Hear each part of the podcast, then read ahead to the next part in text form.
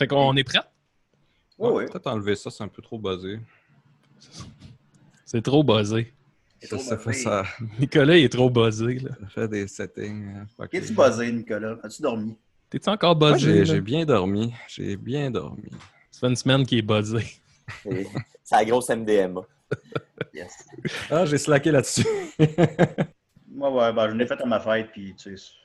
Ah, moi, c'était Bon, au moins on est par euh, les gars. euh, fait que on pourrait être live dans 3, 2, 1. C'est ce qu'on a dit. Fait que techniquement, on est live. J'envoie la pub. L'équipe derrière le festival Saint-Ambroise Fringe de Montréal présente Ceci n'est pas un fringe. Ce festival d'art en distanciation sociale et en ligne aura lieu du 11 au 21 juin prochain. Pour plus d'informations sur la programmation, veuillez visiter le montréalfringe.ca et suivez-nous sur les réseaux sociaux. Get into the fringe and out of the frame.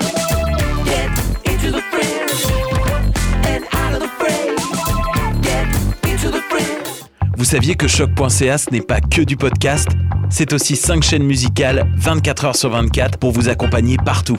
Rock, indie pop, hip-hop, musique francophone et musique électronique en écoute gratuite et à volonté.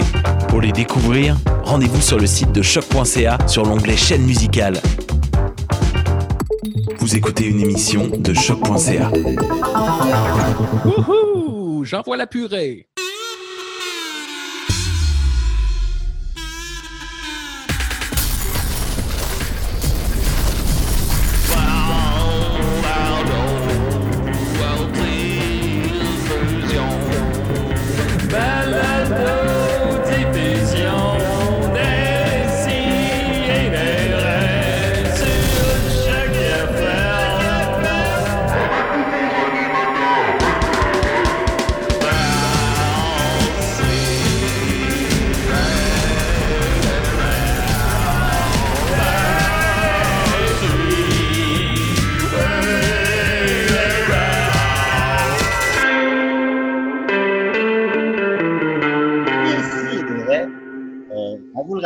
On devait passer deux semaines en confinement. Nous sommes à Deux quatre ans. mois, et demi- quatre mois et demi. Ça fait combien de Ça temps? là? Ça a, commencé, demi? ça a commencé à mi-mars. Fait que ça fait, euh, mettons, Mi-mars, avril, ouais. mai. 23 Trois, mois, ça trois. Ça Ah, mois. Écoute, ça, ça a paru comme quatre et demi, donc le temps passe 1,5 fois moins vite. C'est l'été Euh, aujourd'hui. Pardon? C'est aujourd'hui l'été. L'été est arrivé, comme dirait Mario. C'est le 20, ça? Ben, cette année, c'est le 20, oui. Ok, d'accord. Mm. La journée la plus longue. La journée la plus longue aussi? Ah, c'est ça l'été. Ah, c'est toi qui dois faire la présentation. Je connais rien en été.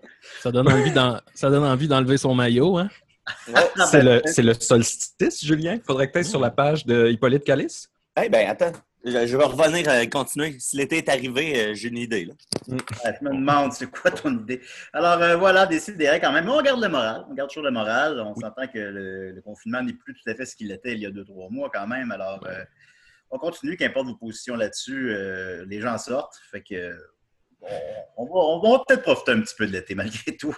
Et je suis très content parce que j'ai avec moi un superbe panel et Nicolas. J'ai avec moi donc Maxime. Comment il va? Ça va super bien. Je me suis levé un matin, j'ai fait des crêpes euh, pour moi et ma copine. C'était délicieux. Des petits fruits, du sirop, un peu de yoga. Là. Vraiment, là, c'est une nasty de journée qui a commencé en fou. là.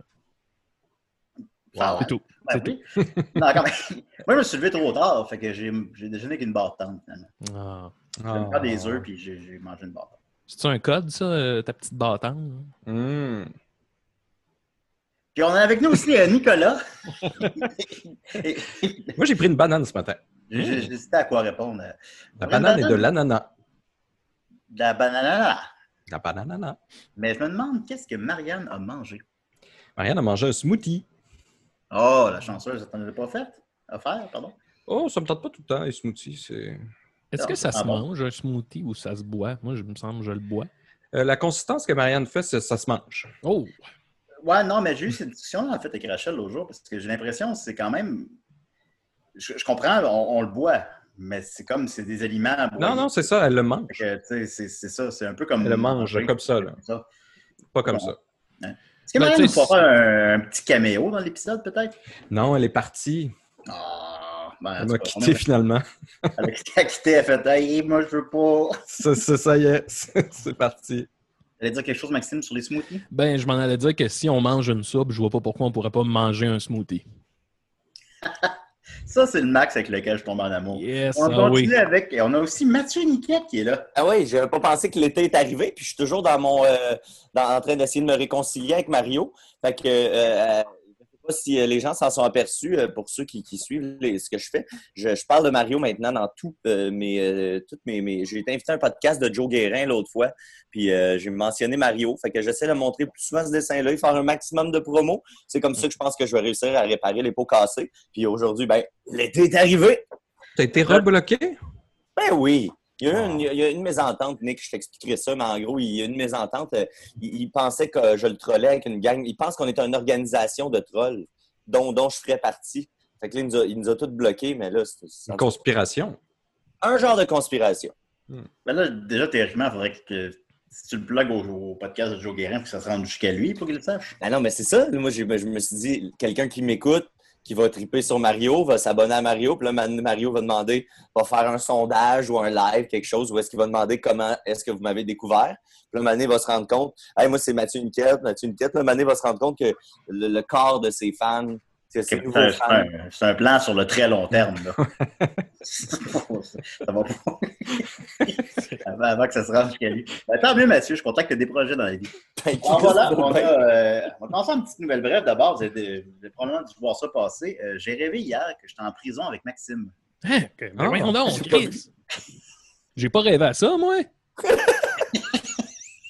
Je je suis pas consentant, là.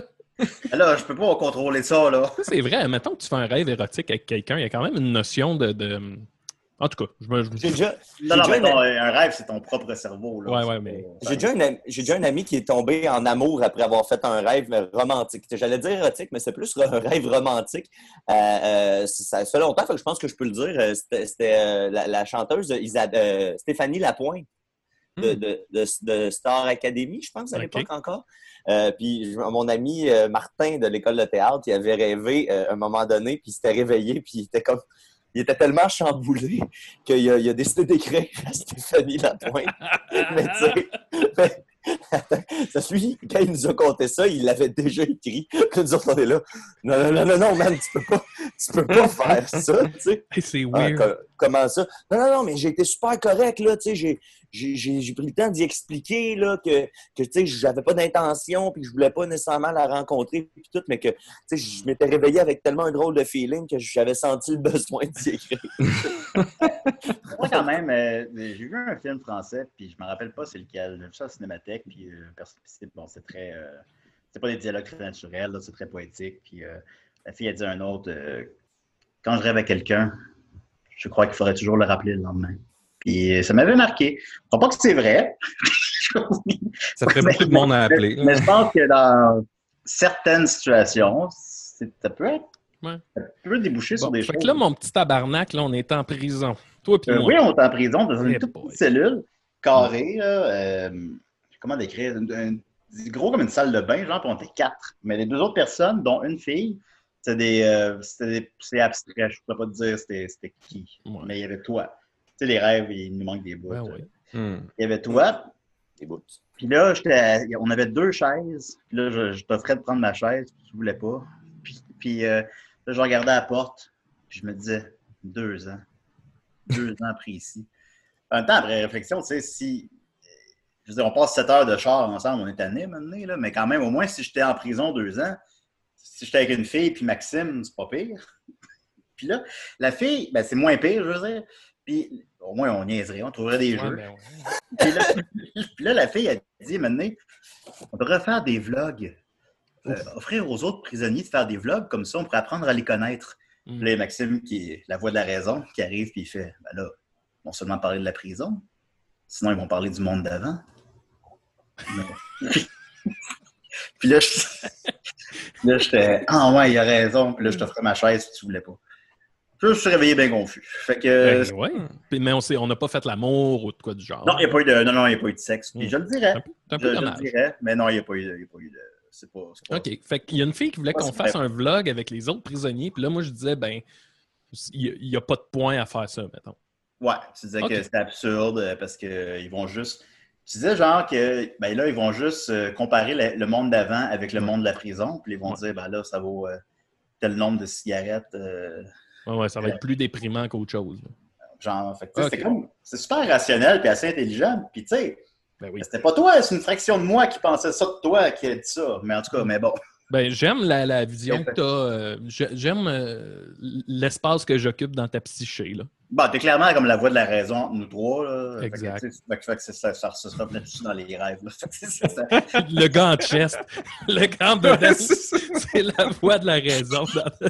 Ben, ça en dit long sur nous, mais c'est ça. fait que bon, mais tu sais, en même temps, ça, j'étais en prison avec toi plutôt qu'avec un genre un gros bonhomme qui, qui, qui m'intimide pour voler mes Pepsi. Ça aurait été quand même déjà mieux. Là. Mais bon. Parce que dans le livre de Gabrois, j'ai appris que les Pepsi, c'est très précieux en prison. Ah ouais? Euh, ben, je ne l'ai pas tout lu, là, mais euh, en fait, je n'ai lu quatre pages. Est-ce que tu l'as? Non, non, je ne l'ai pas. Euh, J'étais chez quelqu'un qui l'avait. Comment il s'appelle déjà? C'est mon séjour en prison ou quoi de genre? De quoi du genre, je ne me rappelle pas. Thé- Théoriquement, dans les, forcé pour le titre.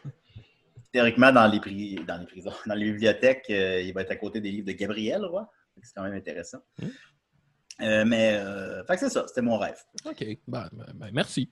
Ben, ça fait plaisir. Euh, sinon, j'ai une chronique, mais je ne suis pas obligé de commencer. Euh, Ça, ça s'appelle mon voyage en prison pour les intéressés. Ah, bon, Ah, un voyage, comme si c'était intentionnel, tu sais. Tu demande- choisis de voyager. Bah, tu sais, là, il a payé pour ses crimes, on va passer à autre chose. Ah, il n'a pas, payé- il a pas payé pour son livre encore. non, son livre, par contre, Hey, a euh, payé- on- a une a question. pour. On a une question des mystérieux étonnants sur le live qui demande c'est quoi le gun dans la bibliothèque à Nicolas? C'est un gars à colle. This baby? Un gun de This Star Wars. This baby. This is my little friend. This C'est, baby. euh, T'as-tu l'utilisé dans des jeux avec Marianne? Non, mais euh, les chats, parfois, ils aiment ça. Je leur tire dans le couloir, puis ça tire quand même assez rapide. Là. Ça tire des petites balles. Euh, Ben voyons. On va être, Des on va être comme démon- ça. On va être Oh, ben, démonétisé à cause de la violence. Mais tu sais, ils, ont- ils aiment ça, mais en même temps, ils ont peur. Fait que ça leur fait vivre quelque chose d'intense. ça. Puis évidemment, je leur tire pas dessus. là. je leur tire dans le couloir. Mais là, il faut toujours mettre la safety avant, avant de le ranger. Connaît plus, bizarre. J'aimerais ça que quelqu'un fasse un, un montage de Nicolas avec un gun puis c'est écrit This baby. This baby. This baby. Juste à côté du gun, c'est l'herbe à chat. Fait que, This baby. Baby tout est gun. là pour le, le good time des shotguns, c'est l'herbe à chat. Baby gun. Pendant que j'ai le melon, je vais y aller avec ma chronique, dans le fond. Oui. Le melon d'autres. Alors, il a sorti un nouveau jeu hier qui s'appelle Last of Us Part 2. que j'ai Wouh! Le, le Oh, jour déjà? même euh, de sa sortie. Euh, Last of T'as Us. déjà loué ça à la bibliothèque, euh, Julien? Pardon? Tu l'as déjà loué à la bibliothèque? Il l'a j'ai acheté, Nick. Il l'a acheté plein prix, neuf? Ben, j'ai pas acheté plein prix parce que j'ai apporté des jeux de PlayStation 2 en même temps. J'ai payé The old switcheroo. Ouais, ouais, non, vraiment. hey, je suis content de ma, ma shot, en fait. C'est c'est, euh, des jeux de PlayStation 2 qui traînent chez nous. Là, mais ils n'ont pas tout pris. Euh, j'ai une amie qui a écrit hier qui est venue pour acheter le jeu, puis euh, il y a- il y, avait- plus de jeu, fait que là, elle a fait la file pour savoir s'il n'y en avait pas euh, qui restait. Puis le gars, juste en avant d'elle, il s'en allait acheter l'édition de luxe, puis à la seconde, il a eu un remords, il a trouvé ça trop cher, puis il l'a laissé là.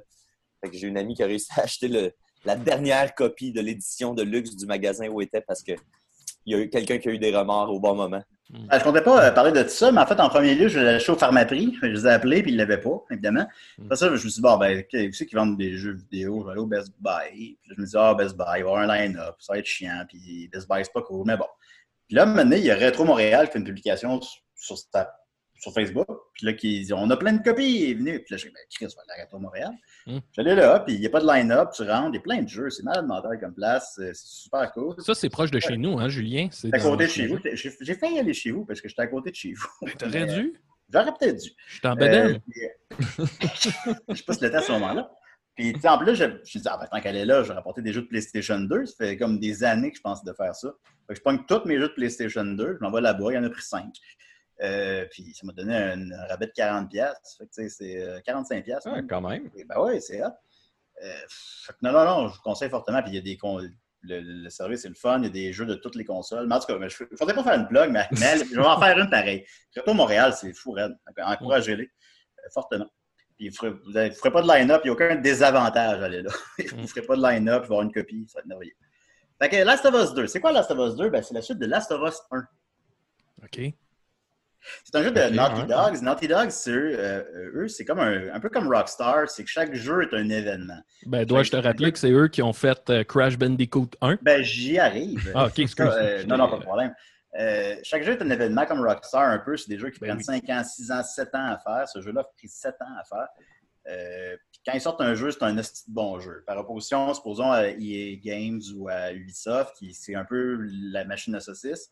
Eux autres, chaque jeu, c'est un événement. Puis souvent, c'est une franchise par console. Au PlayStation 1, c'est eux qui ont fait Crash Bandicoot 1, 2, 3, que Maxime, je sais, aime beaucoup. C'est exact. C'est exact. Je les ai toutes faites récemment. Au PlayStation 2, ils ont fait les Ratchet Clank, que j'ai jamais joué, euh, mais ça a l'air c'est bon. Au PlayStation 3, ils ont fait le Uncharted, qui sont aussi des chefs-d'œuvre. C'est des jeux 9 sur 10, 10 sur 10. Puis ils ont fait aussi Last of Us 1. Puis euh, au PlayStation 4, ils ont fait euh, Uncharted 4. Puis ils ont fait Last of Us 2 qui vient de sortir là. Le PlayStation 4 est en fin de vie. Le PlayStation 5 arrive dans le temps des fêtes. C'est comme le dernier gros, gros jeu. Puis c'est le plus beau. C'est le plus. euh, Fait que c'est très, très, très bon. Moi, je voulais l'acheter le premier jour. Euh, j'ai joué 4 heures à date, fait que ma critique, évidemment, vaut ce qu'elle vaut. Euh, mais les graphiques sont, comme vous en doutez, sont phénoménales. Euh, c'est aussi, c'est très mature, puis dans le sens, pas dans le sens que. Pas mature dans le sens de c'est trash. Mm. Mature dans le sens que c'est mature. C'est vraiment un monde post-apocalyptique qui est très difficile, qui est très, euh, très réaliste. euh, fait que, l'ambiance est déprimante, le fun pour moi. Euh, c'est lent, c'est très lent. Puis, ça prend des choix assez audacieux dans l'histoire. On ne les spoilera pas. Essayez pas de les deviner non plus, je ne vais pas les dire. Si vous les, les trouvez, vous allez les trouver en 30 secondes sur Internet, là, mais je conseille plutôt. D'ailleurs, je pense que tout le monde va spoiler le jeu d'ici une semaine sur Facebook. Euh, fait que c'est- c'est c'est- c'est vraiment un chef-d'œuvre. J'adore ça. Je suis pas capable d'arrêter de jouer. C'est- c'est- L'ambiance, là, c'est malade mental. Mm. Et les critiques sont d'accord avec moi. Les critiques ont donné en moyenne 9,5 sur 10. Oh shit! Euh, alors, euh, ce qui est énorme, ce qui en fait un des meilleurs jeux de tous les temps, si on se base là-dessus. Et tout et tout. Fait que Alors, dans, le euh, fond, dans le fond, tout le monde est unanime? eh bien, non. Et Oh. c'est là où je m'en vais avec ma chronique. Oh, ben, Oh, ben, ok. Ben oui, ben c'est comme ça avec moi. Parce que euh, on remarque que euh, donc il y, a, la- la- une moyenne des critiques est de 9.5 sur 10, mais euh, sur Metacritic, qui est le genre de Rotten Tomatoes des jeux vidéo, disons, euh, mais les user critics est à 3.3. Ah ouais. Oui, ce qui est un fait. Euh, ce qui fait aucun calice de sens. Tu peux ne pas aimer le jeu. Tu peux, euh, ben, dans le sens, dans le sens, ça peut être de ne pas être ton genre de jeu. Genre, Rachel, elle joue aux Sims, elle ne jouera pas à Last of Us. Ça, ça, c'est correct, là. Tu peux aimer Mario Bros, tu n'aimeras pas Last of Us, c'est- bien correct. Ça, ça c'est pas la question. La question, c'est de juger objectivement si le jeu est bon ou non. Le jeu est clairement plus qu'un 3 sur 10. Le jeu est magnifique, le jeu est. Mm. c'est- euh, fait que tu te demandes, ben, qu'est-ce qui s'est passé? Et en plus, ben, tu sais, les critiques, eux autres, ils avaient accès au jeu plus tôt que nous. Comme euh, évidemment, s'ils peuvent écrire leurs critiques. Genre, euh, quasi, euh, elle a fini le jeu, puis moi, je n'étais pas encore né. là, c'est- ils, ont, ils ont accès au jeu avant nous autres. Fait que, Wow. c'est comme. euh, fait mais sauf que nous, on pouvait commencer à jouer au jeu à partir de hier minuit. Donc, probablement, ça fait 36 heures que le jeu est disponible aux gens. Le jeu prend 30 heures à finir. Théoriquement, encore au moment où on se parle, il n'y a personne qui a fini le jeu. Euh, ça serait quelqu'un qui l'aurait débuté, qui aurait joué sans arrêt, sans dormir. là. Il y a peut-être trois personnes dans le monde. Ah, ben, il y a une petite communauté de speedrunners à chaque fois qu'il y a un jeu qui sort. C'est comme la course à qui finit le jeu le plus rapidement possible. Fait que, il y en a que par définition, ils font ça, mais c'est pas d'eux autres, je pense, dont on parle. Non, c'est pas eux autres qu'on parle. Ça, euh, fait que, donc, par définition, les gens n'ont pas terminé le jeu, l'ont à peine débuté, ou peut-être même, même pas joué avec. Alors, qu'est-ce qui s'est passé? Eh bien, c'est clairement encore une communauté. Je vais lire, en fait, les commentaires des, des gens qui ont donné une très mauvaise cote. J'ai l'impression que ça va être déprimant tout ça. Ah, T'as pas idée, moi. Ah, euh, oui, non. Euh, t'as peu, je veux pas ça part des vidéos, là, excusez-moi. Ouais, ouais. Bon, Trompe-toi pas d'onglet parce que tu peux devenir. euh, euh. C'est tôt le matin. C'est trop tôt. Avoir un peu de saleté cachée sous l'onglet. 1 sur 10. They made the best game of all time have a sequel that may just be the wo- worst game of all time. Ben a failure in storytelling where, where an, an, an, an, agenda Un agenda. J'ai de la misère à le dire. Une agenda. Un. Laissez. Un agenda. Voilà. Non, zéro. Uh, Zero, go woke, go broke. They just killed their own IP, IP with such a retard story. Zero. Seven years for this shit. Lol. Get the fuck out, LGBT people. Snowflake critics won't change anything. C'est quoi, c'est juste parce que c'est une femme, le personnage? euh? Non, mais il, y avait déjà eu un petit euh, preview. à. On s'attendait à ça parce que quand le jeu avait été annoncé, il y avait des premières images. Puis euh, tu, co- tu comprenais que le personnage euh, avait peut-être un petit intérêt euh, lesbien, disons. Ben, en fait, dans le premier jeu, sauf erreur, euh, il n'y a pas de mention de ça. Parce Non. que, aussi parce que c'est un, un enfant, pas pas un enfant, mais une, Un adolescent. ado. Euh, mais euh, il y avait, euh, ont- y a- sur le DLC, il y a, une, il y a une- une histoire supplémentaire de DLC de 3 heures qui vient avec la version de PlayStation 4. Fait que je pense qu'il y a beaucoup de gens qui ont joué avec. Puis ça se termine avec elle qui embrasse une fille. Fait que c'est pas, ça sort pas de nulle part. Ah, Mais attends un peu. Fait que là, toi, tu dis que les, les mauvais commentaires, ça viendrait du fait que les gens perçoivent, mettons, qu'il y a une histoire euh, lesbienne. Euh, que- Ils voient ça comme genre, ah, encore euh, l'espèce de gauche progressiste à la Netflix and shit qui, qui, qui, s'ingère dans nos jeux. là. Oui, oui, c'est ça. C'est ça, c'est ça que c'est, là où Ah. je m'en vais. C'est ça. Euh, Il y a d'autres affaires, là, euh, je vais y venir, mais c'est, euh, c'est ça. C'est que finalement, Ellie, euh, qui était. euh, ben, c'est la fille que tu, tu suis, tu suis le, le gars dont le nom m'échappe. Joël. Joel. Tu suis Joel euh, dans le 1 avec Ellie tout le temps, puis elle protège. Bon, au début, elle tape ses nerfs, puis à la fin, ils s'aiment beaucoup. Puis, euh, tu sais, là, dans le 2, ben, ça se passe plus tard. Là, maintenant, elle est adulte. Fait que Ellie, ben, maintenant, elle a une relation homosexuelle. Elle a une, elle a une blonde. Puis aussi, c'est pas genre comme dans des jeux vidéo. Euh, elle a pas des gros totons, puis ils font le ciseau. C'est comme Ouais. une relation réaliste, homosexuelle. euh, c'est un beau couple, un couple. Ben, dans, dans- dans les images que j'ai vues, c'est super bien fait. Là, Tu sais, il y a comme euh, une espèce de petit bal euh, dans le petit village là, reconstruit. Puis, tu sais, c'est pas, euh, c'est pas racoleur du tout. Là, Ah, euh. vraiment pas intrusif. Ben, de toute façon, même si elle l'était. Ben, pis c'est mais que si c'est pas, c'est pas trop mis, tu sais, si c'est pas mis à l'avant-plan, du genre, hey, regardez, euh, deux lesbiennes. Exact. C'est pas, Duke, Nu- pas Nukem qui rentre dans un bar de danseuses puis il y a deux filles avec des gros totons qui se frenchent. Là, Alors, pas c'est là, là. Tu sais, supposons, moi, je suis rendu dans le chapitre 2, puis c'est pas, c'est pas un spoiler, là. Tu sais, supposons, c'est une grosse ville. D'ailleurs, ils ont mis des, des espèces d'open world qu'il n'y avait pas vraiment dans le 1. Euh, mais je sais que c'est pas toujours ça. Euh, tu te promènes, puis tu peux aller visiter toutes les maisons. Puis au début, tu es comme, ah, tabarnak, il y a bien trop de maisons. Mais finalement, t'embarques, tu es comme, ah, je veux toutes les visiter. Genre, tu visites un vieux euh, magasin de disques qui est tout pété, puis tu sais, il n'y a rien, il y a deux, trois items, tu n'es pas obligé d'aller là, puis ça va rien changer à ton expérience de jeu. Puis là, maintenant, il y a une guitare. Puis là, tu vas sur le bord, tu être sur triangle, tu peux jouer de la guitare, puis ça, part un, un 15 minutes, là, parce qu'il y a un mini-game de guitare, puis tu joues une game, tu joues une, chanson à ta blonde, puis euh, c'est comme un super beau moment, là, t'as presque les larmes aux yeux. C'est c'est ce genre de... C'est un jeu vidéo qui est tellement bon que tu oublies que tu joues à un jeu vidéo.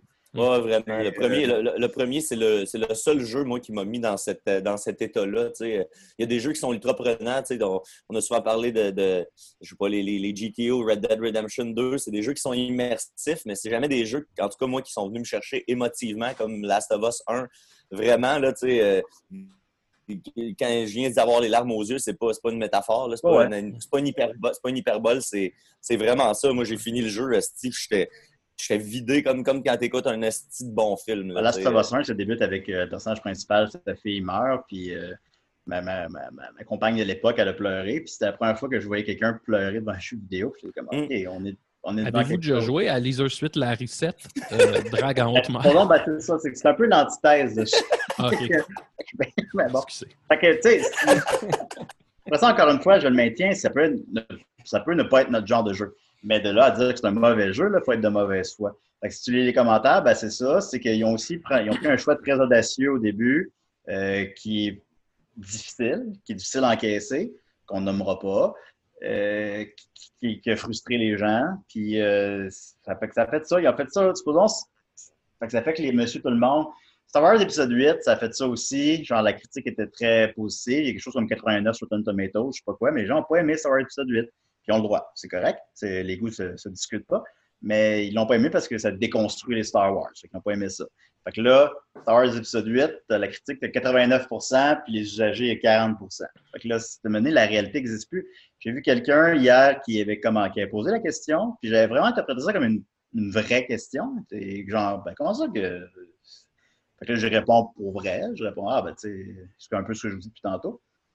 Puis lui, il- est parti, c'est quelqu'un que je connaissais pas, puis il est parti genre sur, euh, ben oui, mais les critiques, on le sait bien, Calis, euh, je te donne 1000 pièces, tu vas me donner 100 Comment tu comprends pas? J'ai dit. Fait que là, c'est l'Amérique, c'est l'Amérique de Trump. C'est ça. Ben oui. Les- C'est les fake news. C'est les médias sont manipulés. Mais c'est pas ça, la situation. Les, les des médias amis de jeux vidéo. Là, parce qu'en Les plus, si tu fais juste. Tu sais, si tu fais juste dire l'opposé de ce que l'autre dit, tu te fais manipuler aussi. Parce que Ah, tu fais tu sais juste bêtement si faire l'opposé. mauvais, ils vont donner 10 sur 10. Ils peuvent pas faire ça. J'ai des amis qui travaillent dans l'industrie des jeux vidéo, j'en ai plusieurs. J'ai des amis qui travaillent dans les critiques de jeux vidéo. Ils sont pas payés, les critiques. Je sais pas que c'est jamais arrivé. C'est sûr que c'est arrivé à me mener une fois, là, c'est sûr. Mais globalement, ça arrive pas. C'est pas ça qui arrive. C'est pas ça la situation. Arrêtez avec les conspirations. Puis, puis, tu sais, comme tu disais, le, le jeu, le, le- le score de 3 sur 10 accordé par les gens et était déjà ça après 5 heures où est-ce que le jeu était sorti. Fait que personne Ah, n'avait joué. Non, c'est ça. C'est ça qui est fascinant, tu sais. Leur critique, c'est go woke, go broke. Puis euh, euh, encore la an- an- an- agenda LGBT. Puis, tu sais, euh, puis ça se préparait là, sur, les, euh, sur les Reddit, euh, Reddit Paul, là, les, les, les, les, les petits, euh, les petits incels, là, et ça se préparait depuis des semaines pour ça. Ah, c'est Cette des gens journée-là.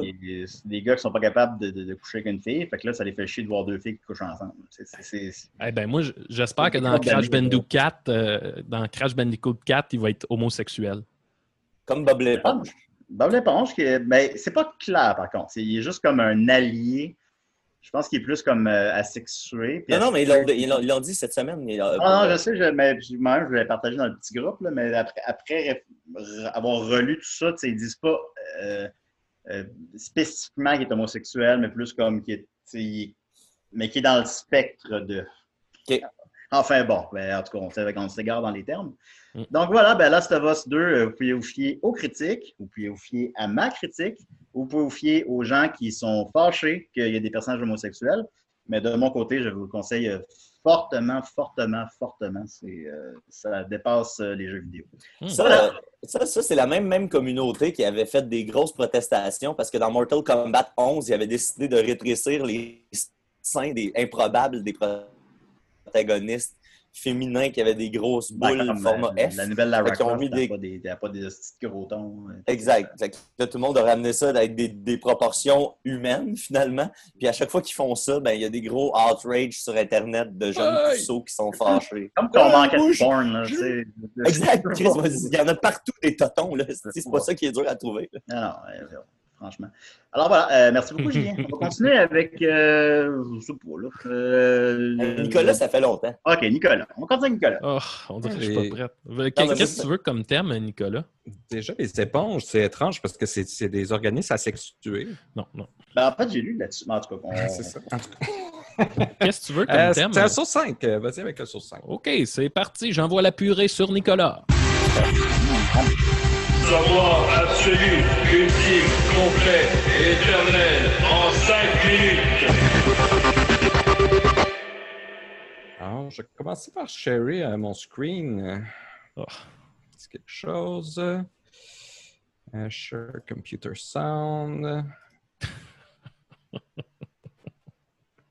Rappelait une petite annonce il y a longtemps Oh, on regarde les onglets de Nicolas. Hey, Avec- la- le gros bon sens.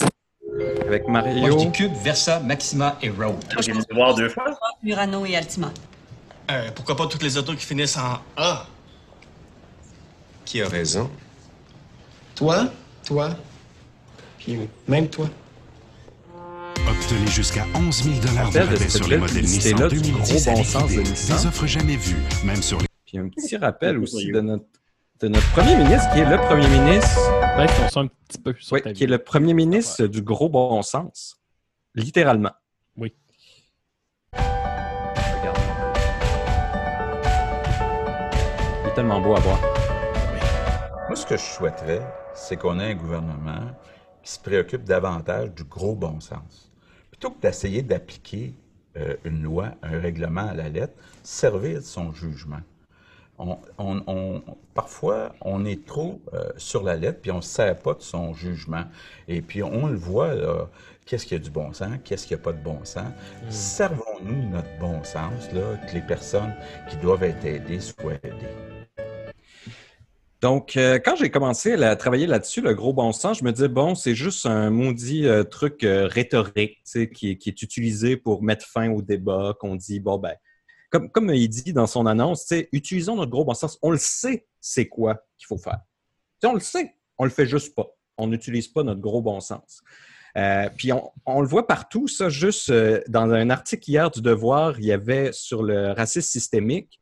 Euh, et puis, il parlait qu'en entreprise aussi, souvent, qu'on ju- justifie le fait de ne pas engager toutes sortes de minorités par le gros bon sens. Euh, notre clientèle est mal à l'aise avec ces gens-là, donc c'est le gros bon sens de ne pas les engager. Euh, on retrouve aussi, même en 2010, ça, remonte à loin dans le milieu des affaires, c'est énorme, le gros bon sens. C'était le, premier critère pour engager euh, du management, c'était le gros bon sens. Euh, quand on fait une petite recherche Google, euh, Faut- je te conseille, Nicolas, de lire tes articles parce que je pense qu'en vidéo, les gens, ils ne pourront pas lire. Oui, euh, oui, oui. Euh, Ben, mais c'était juste pour montrer de toute façon Ouais, ouais. que, tu sais, ça, c'est juste la semaine dernière, c'est tous les articles qui font mention du gros bon sens. Ça passe de manifestations, euh, de l'accès aux îles de la Madeleine en urgence. Donc, tu nous mentionnes qu'il y en a beaucoup.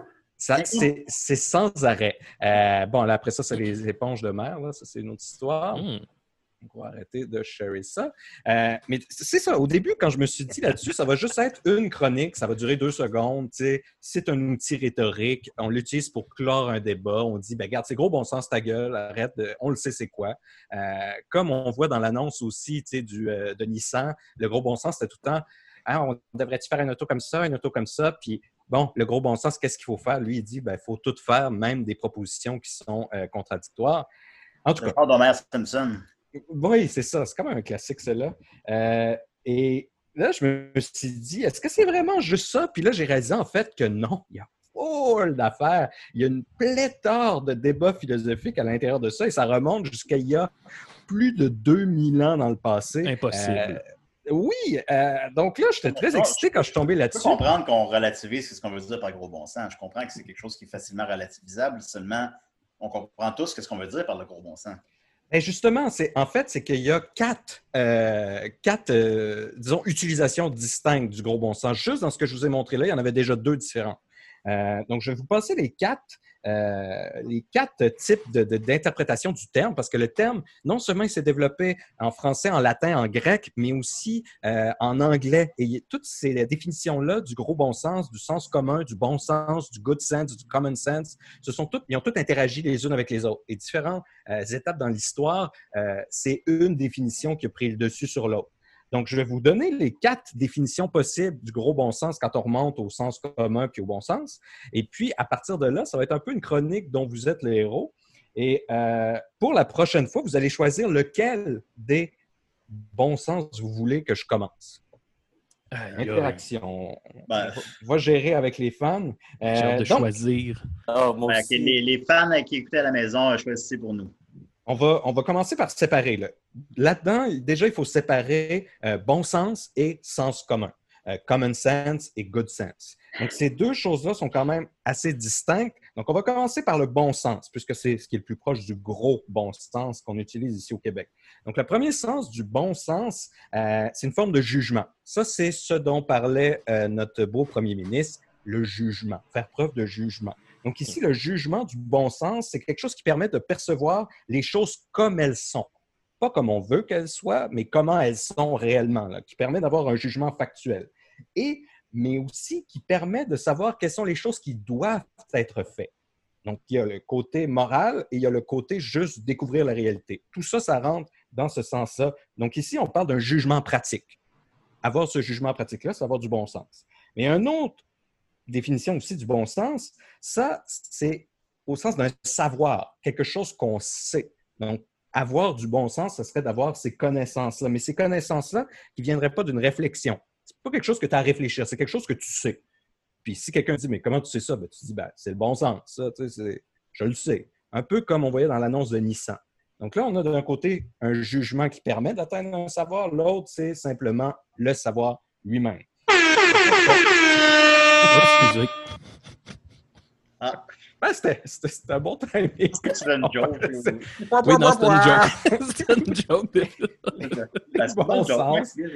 Bravo, Nicolas. Donc, on a un jugement pratique, un savoir non réflexif. Euh, quand on met gros à part de ça, là, c'est juste une emphase rhétorique pour dire ben, regarde, c'est gros de même. là. C'est évident. Si toi, tu comprends pas, c'est toi qui es débile.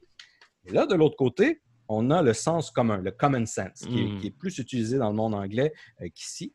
Et là, ça, c'est différent. Et ça, c'est plus à l'origine du terme. L'origine du terme vient du sens commun avant le bon sens.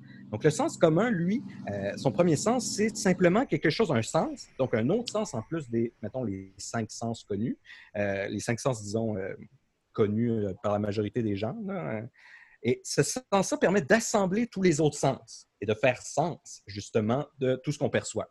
Donc ça, ça permet de distinguer une vache d'un écureuil. Ça permet de se retrouver dans l'espace et de savoir, bon, ben ça, c'est une table, ça, c'est une lampe. Et ça nous permet d'assembler toutes les Pas dans l'espace, tu te retrouves, toi, là. là. C'est ça. Ça permet de se retrouver dans son environnement puis d'interagir avec lui. Donc, ça, ce serait une capacité passive. Tu as un sens commun, tu as une forme de conscience qui te permet d'assembler tous tes sens ensemble. L'autre sens du sens commun, là, c'est une capacité rationnelle qui permet de distinguer la vérité, mais là, par une réflexion. Donc là, ça, c'est pas pareil du bon sens tantôt, que c'était comme un presque un instinct que tu sais que ça, c'est vrai, sans avoir à y réfléchir. Là, ici, c'est un sens commun qui permet à tous de parvenir par une réflexion à une forme de connaissance. Donc là, ça serait une capacité chaud, active. Donc là, dans le sens commun, on a une capacité passive, une capacité active. Dans le bon sens, on a un jugement pratique, on a un savoir non réflexif. Ouais, Donc avec ça. tout ça, et là pour vous teaser sur ce qui s'en vient, parce Ah que oui. c'est- c'est juste des préliminaires là, ce qu'on fait. On ne rentre pas dans le Ben cœur oui, du c'est sujet. déjà, c'est déjà Là, très excitant. Là. C'est ça, c'est la table. La, Préliminaire de Nicolas, ça, je veux une chronique. la table, la table est mise. Ah, mais ça serait intéressant, les préliminaires. Euh, donc, on a des questions. Écoutez, au niveau du bon sens, on a plein de juteuses questions que j'ai hâte de, de- de- de me plonger l'esprit dedans. Euh, on a des questions épistémologiques sur la connaissance, la nature de la connaissance et comment est-ce qu'on peut l'atteindre. C'est quoi les relations entre l'évidence et la vérité? Est-ce que, est que la vérité est tout le temps évidente? Et est-ce Ouais. que l'évidence est toujours la vérité? Oui. Ah oui? Oui. Parce qu'il y a plein de choses. qui Ah paraissent- ouais? Ah oui? Il va sortir son gun. Il va sortir son gun. Parce qu'il y a plein de choses qui paraissent évidentes et qui ne sont pas nécessairement vraies. Ben, donne-nous un exemple. Là, Par parce que exemple, là- par Ben, exemple choses ça, peut, ça peut sembler une évidence de, no- de nos premiers, de notre première perception de la réalité que le monde est plat. Ça paraît comme une évidence. C'est plat. J'avoue, j'avoue que tu avoir, avoir aucune connaissance préalable, Voilà. c'est normal de penser que le- le- le- la Terre est plate. Ou tu sais, le meilleur exemple, je pense, Nicolas, euh, le, le- le fait que la Terre soit au centre de l'univers. Tu sais, on a l'impression que le Soleil tourne autour de nous, alors que c'est nous qui Oui, tournons autour du. Soleil. C'est que nos sens nous envoient, no- no- notre première perception des éléments nous fait croire aussi que le Soleil est gros comme ça. Mais c'est le savoir de la distance puis de notre relation avec cette distance-là qui nous fait comprendre que non, Qu'il est gros comme ça. mais qui est beaucoup, beaucoup plus gros. Mais ça, Bien c'est une gros, perception de l'esprit. Tu sais, il faut y réfléchir pour comprendre ces choses-là. Et nous, on est Mais tellement oui, quand- environnés quand de la Terre va exploser, est-ce qu'on peut aller habiter sous le soleil? Euh, La Terre ne va pas exploser. euh, elle va juste être brûlée quand le, le Soleil va devenir une géante rouge. hein. Ça va juste être absorbé parce que ça va se rendre jusqu'à notre orbite. Mais ça, on a, on a plusieurs milliards d'années euh, avant, avant d'arriver à ça. Mais donc, cette, là. cette question-là, justement, entre les évidences perceptives et les évidences réflexives, tu sais, ce qu'on réfléchit et ce qu'on perçoit directement, ces deux choses-là, encore une fois, ben, juste un autre exemple. là. Tu sais, quand on touche la table, on se dit c'est solide, que c'est quelque chose qui est dur. Mais la dureté de la table, elle n'est pas dans la table. Elle est Hein? simplement dans notre relation à la table. Tu sais. Ce qui nous empêche de passer à travers la table, c'est juste la concentration d'électrons qui entre en contact avec notre concentration d'électrons. Fait que si on était moins concentré, on pourrait passer à travers les Mais si on était à une autre échelle, on passerait au travers. Il y a plein de choses qui passent à travers de la table. Hein? Il y a des sons qui peuvent passer au travers de la table. Il y a des particules qui passent au travers de la table. Donc, c'est simplement, encore une fois, dans notre relation, ça, c'est une évidence sensorielle, mais quand on y réfléchit, c'est pas une évidence que les propriétés de la table soient vraiment dans la table, mais juste dans notre relation à la table. Donc, Ben, moi, ça, je vote ça- pour ça. euh, ça, ça, ça met les questions entre l'empirisme et le rationalisme. Ça, c'est un débat très, très Euh, aride, mais juteux en même temps. Il faut, faut gratter un petit peu sur la plaie, puis là, ça s'ouvre après. Aride, mais juteux. C'est très Ouais, c'est ça, Nicolas, comme, ça. comme une gale. Tu, grattes dirait, euh, moi, ça me fait penser à une bonne croquette de poulet. Hum, aride et juteux.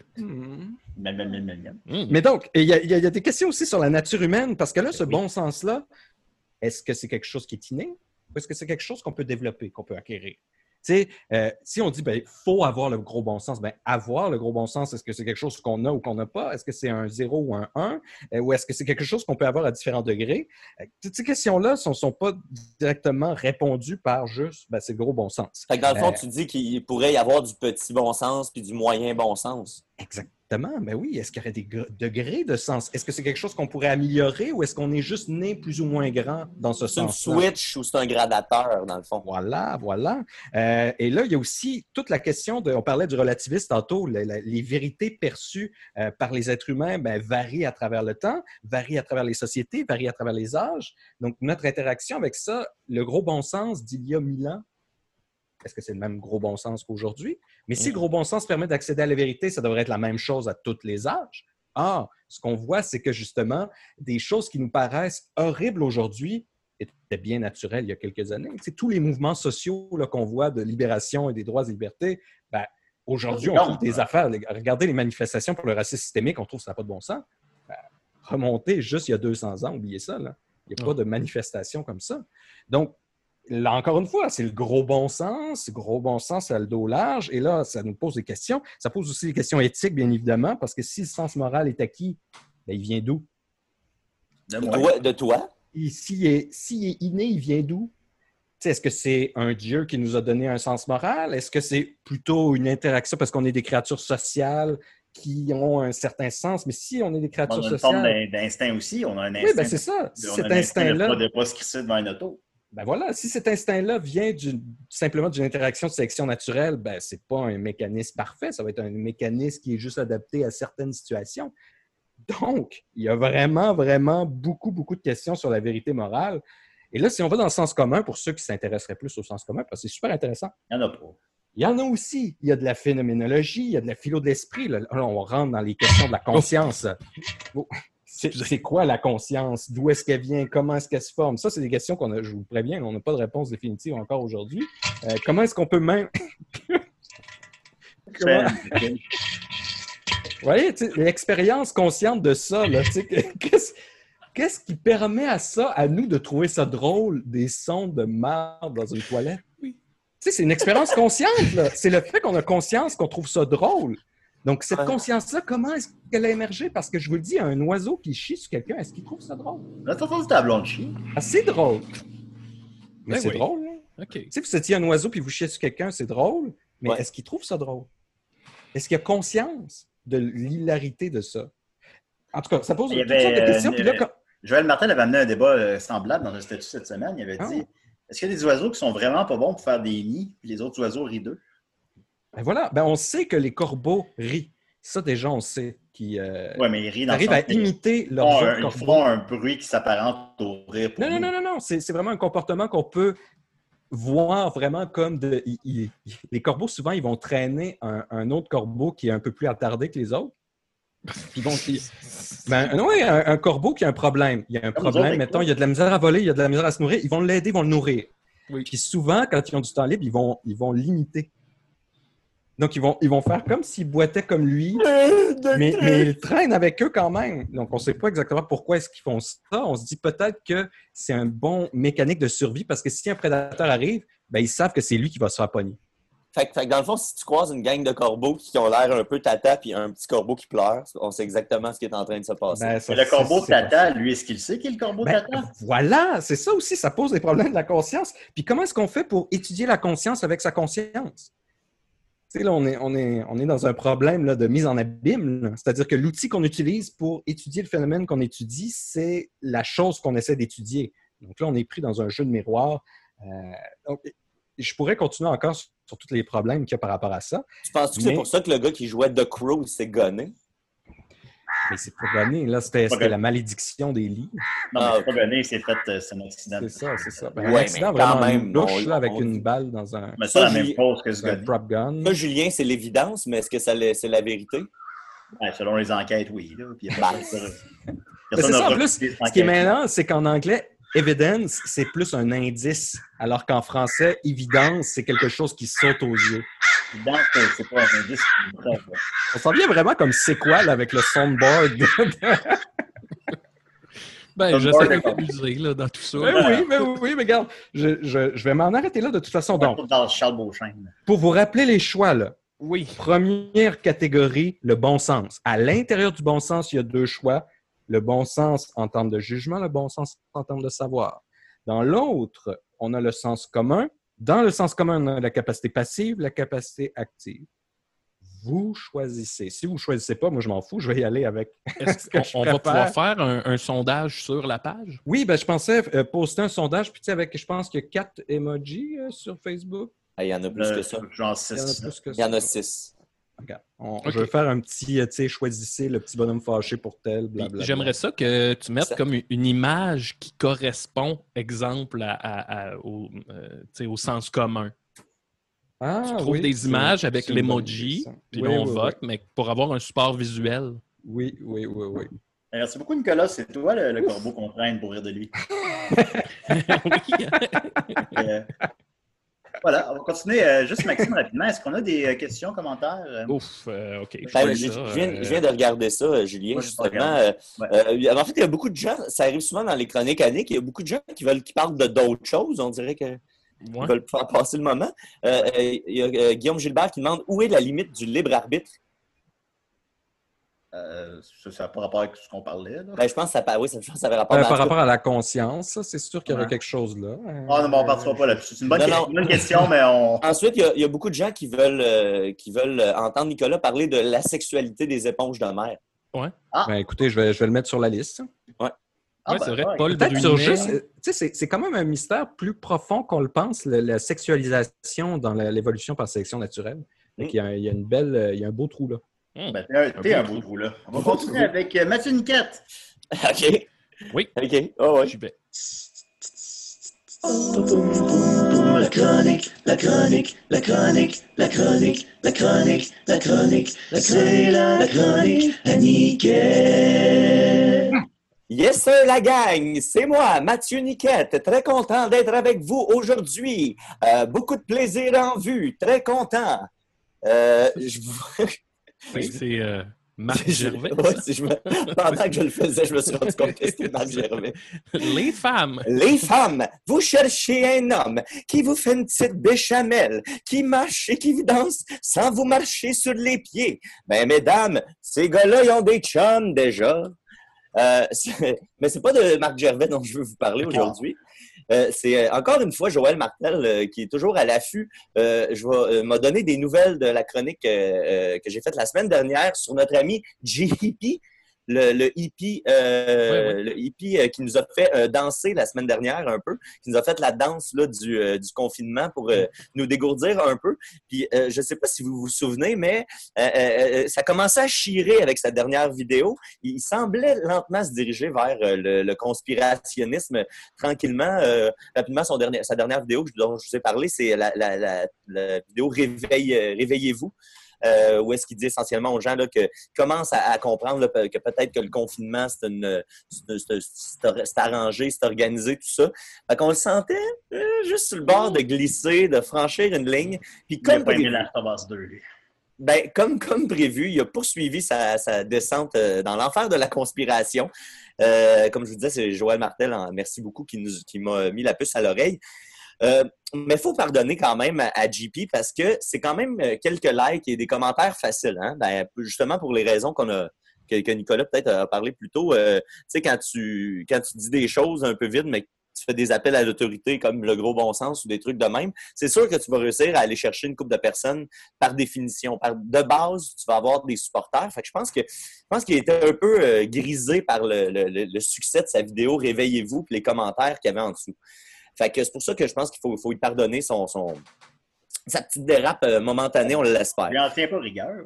Exact. Non. Euh, Non, non, pas du tout, pas du tout. Hey, pas du contre-torche, vraiment. Un peu, mais pas assez pour pas en parler. Euh, parce qu'il a fait une vidéo qui s'appelle Arc-en-ciel, cette fois. Euh, il avait dit à la fin de sa dernière vidéo qu'elle allait parler de l'arc-en-ciel. Ben, c'est un gars qui, qui- qui remplit ses promesses. Euh, donc, la vidéo Arc-en-ciel qui offre, ma foi, une belle réflexion, plutôt créative, en fait, sur euh, le fameux arc-en-ciel, ça va bien aller, euh, dont on entend parler souvent. Et euh, non seulement il, il remplit ses promesses, mais il upgrade un peu sa game avec des accessoires euh, dans sa vidéo, puis des marionnettes. Euh, je sais que les Picbois, des fois, pa- pa- pataugent avec le monde de la Il y en marionnette. a particulièrement une. là. Comment? Il y a Sinus Goody, bien sûr. Ben, Sinis Goudille, il y avait les, les colocs de Sinis Goudille aussi. Oui, mais Euh, caporal, ok. tire-bouchon et crotte de nez. Exact. Euh, puis il y a eu Bruno. À Canal et Pruneau. À travers les- les- les- les- l'époque, il, il y a dû avoir pas loin d'une dizaine de petites marionnettes là, construites. Granus Anculus en fait partie. Tu sais, C'est vrai. en fouillant un peu, on peut, euh, on peut trouver. Fait que-. Il est rendu où, lui? Il Ben, est un je l'ai gros jeté. dragon. il est jeté. Ben, j'ai pas gardé, là. Il était immense, là. Il était Ah. haut comme mon plafond, là. Euh, Il aurait dû avoir une vente aux enchères. Je veux juste le rappeler, c'est un, c'est un très gros dragon que, que Maxime avait fait. Puis que c'est le Hey, seul qui j'avoue. coupait le pénis. Puis en fait, Ah. c'est une épée. J'avoue que dans un encan, vous auriez pu lui faire une qui, belle euh, de qui faisait des trucs à Célestin. Oui. Ouais, c'est ça. Ouais, euh, En fait, il avait kidnappé la princesse Tétina du royaume de Cyprine, puis Célestin, le chasseur de dragons, euh, la libérait. Ouais, c'est En, ça. en lui coupant le pénis. Puis Primo s'était fait poison- s'était fait mordre le pénis par un serpent, fait qu'il fallait qu'il suce le. Oui. Ah ouais, ça, ça brassait, ce show-là. Là. C'est un bon show.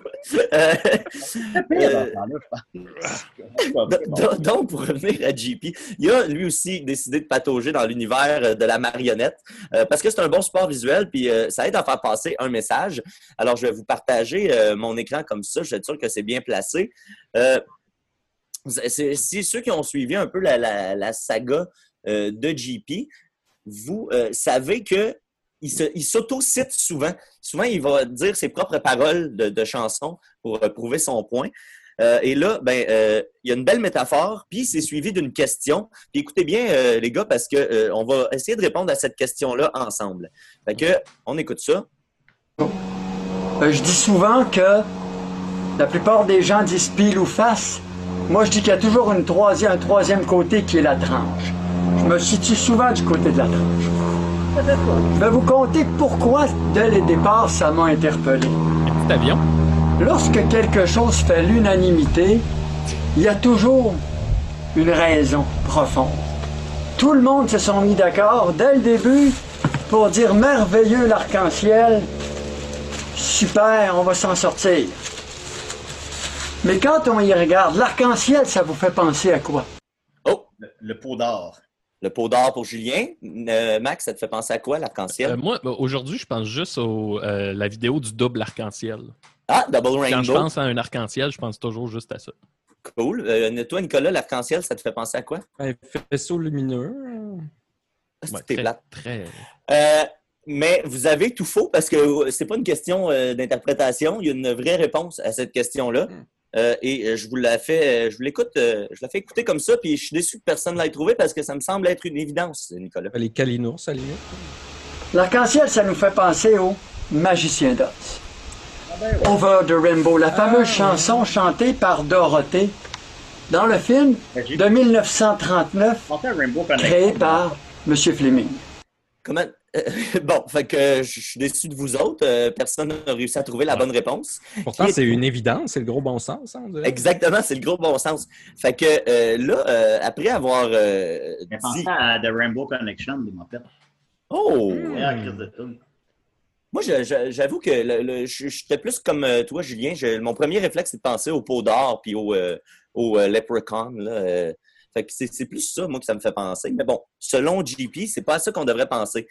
Puis là, ben, sur cette base ultra solide, euh, euh, il base toutes toute, toute le euh, les prochaines quatre minutes de sa vidéo autour du fait que l'arc-en-ciel, c'est automatiquement le symbole du magicien d'Oz. Là, après ça, il passe euh, quelques, quelques minutes à expliquer c'est quoi le magicien d'Oz, en gros, et il précise que c'est un conte pour enfants. C'est important de préciser que c'est un conte pour enfants.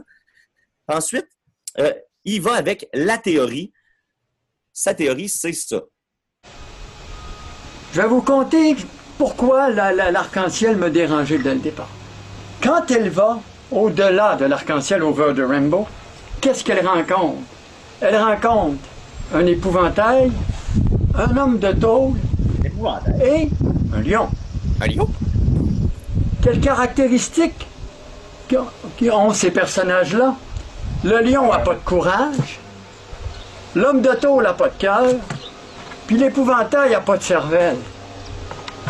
Je viens de nommer en trois personnages ce que ceux qui gouvernent pensent de nous autres.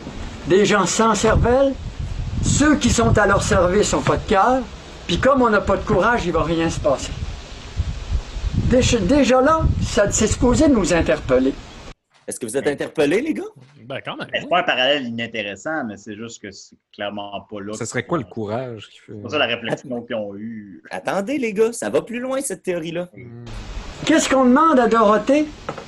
On demande à Dorothée de suivre le chemin de Pierre, les briques jaunes. Briques jaunes, ça vous fait pas penser? À l'or. Donc, on lui demande de suivre le chemin de l'argent qui va l'amener vers ces personnages. OK. Fait que là, si on suit, on va faire un petit résumé parce que c'est dur à suivre des fois. Le magicien d'Oz, la- l'arc-en-ciel est supposé nous faire penser au magicien d'Oz, qui est supposé nous faire penser aux trois personnages qui ont des caractéristiques peu enviables, et euh, le personnage principal qui suit la route de l'argent. Donc, on se rapproche de plus en plus de l'autorité quand on euh, parle de l'argent.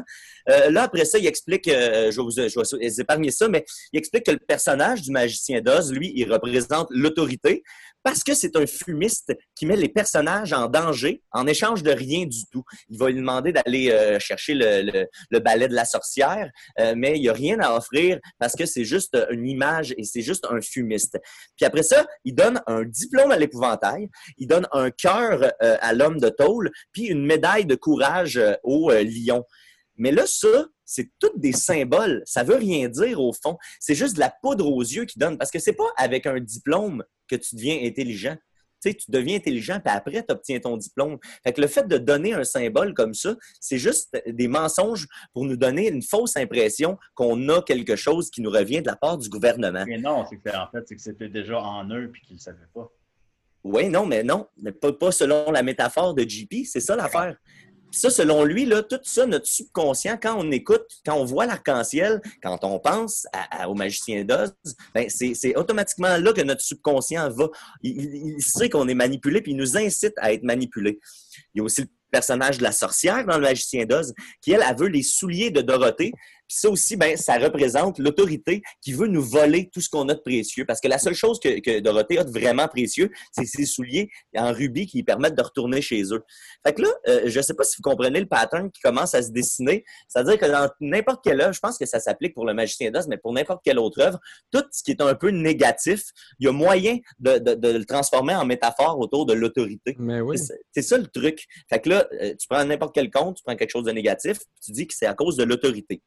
Fait que là, après ce long voyage-là, on a besoin d'un petit récapitulatif puis une petite conclusion qui offre des réponses. Parce que là, on a beaucoup de questions, mais pas beaucoup de réponses, qui offre donc une réponse limpide, claire et surtout, encore une fois, d'une logique implacable.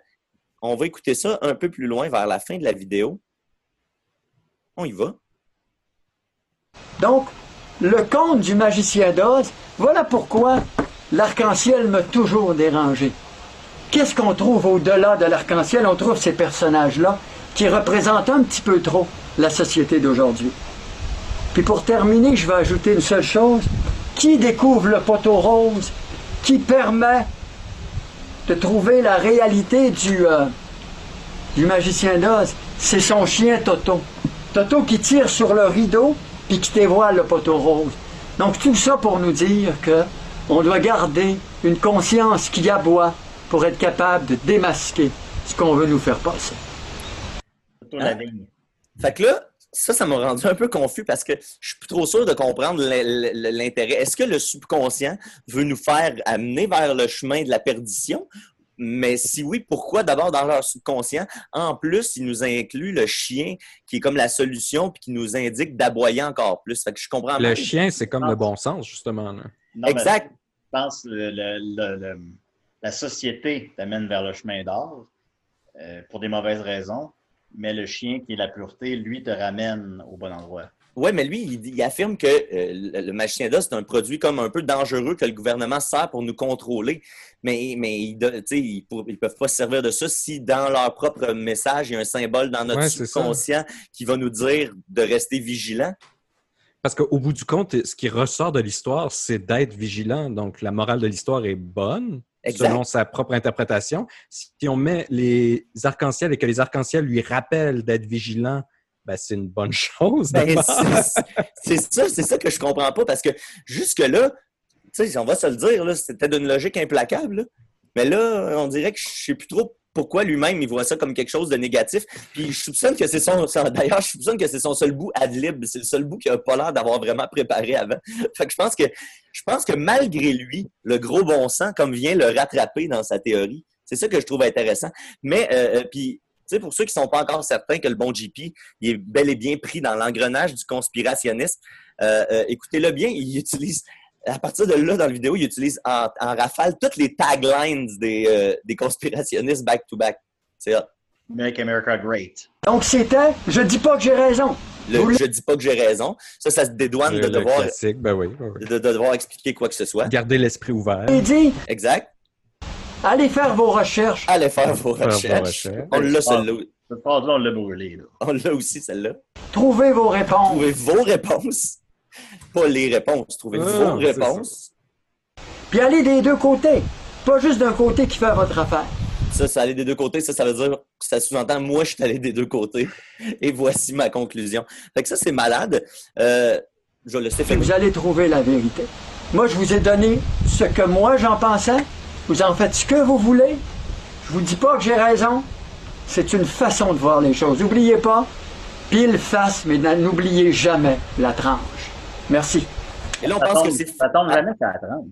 on pense un peu que c'est fini, mais euh, non, il, a, euh, il s'est dit qu'il ne pouvait pas nous laisser avec un dernier petit lien euh, un peu weird. C'est bloopers. Puis ironie du sort, aujourd'hui, on est le 18 juin, c'est-à-dire l'appel de De Gaulle. Quand la France, tout le monde pensait qu'elle était perdue, Pétain s'était livré. De Gaulle a dit continuez à vous tenir debout, soyez fiers, et c'est ce que je vous dis aujourd'hui. Continuez à rester debout, à être fiers. C'est comme ça que vraiment on va s'en sortir et non par un arc-en-ciel. Et voilà. Que- C'était quoi, excuse-moi, Niquette? One man, one jar, ton onglet? Hein? Non, non, c'est... non, il n'y a rien. OK. Hein? Ben, merci beaucoup, Mathieu. Écoute, ça, euh, me fait, ça me fait plaisir. euh, j'ai jamais utilisé mon jugement de ma vie, puis regarde-moi. fait que, voilà. ça, ça va être intéressant, je vais continuer à le suivre, le bon JP. Ben oui, tiens-nous au courant. Ben oui. Tu le feras pour nous. On va terminer l'émission avec Maxime. Comment il va, Maxime? Ça va bien. C'est la.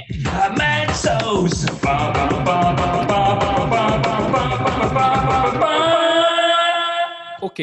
Alors, euh, je veux vous parler. J'ai deux, euh, deux, euh, deux onglets, si on veut, à ma chronique. La première, euh, Julien, je t'en ai parlé l'autre soir euh, quand on est allé chez Israël. C'est que euh, moi, j'ai commencé dans le confinement. Là, je prends des marches, puis j'ai commencé à. Chaque fois que je prends une marche, je mets des, un, un nouvel album que j'ai jamais écouté ou que j'ai pas écouté avec l'attention qu'il mérite.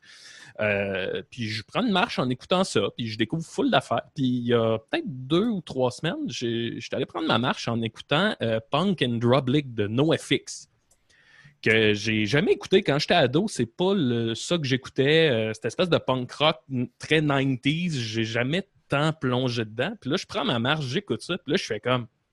Hey, c'est bon en tabarnak. Puis j'ai comme, on dirait que j'ai compris. Puis là, ça fait genre trois semaines que j'écoute full de NoFX. Puis Israël m'a envoyé comme son top 3 d'albums cultes classiques de, de punk 90s.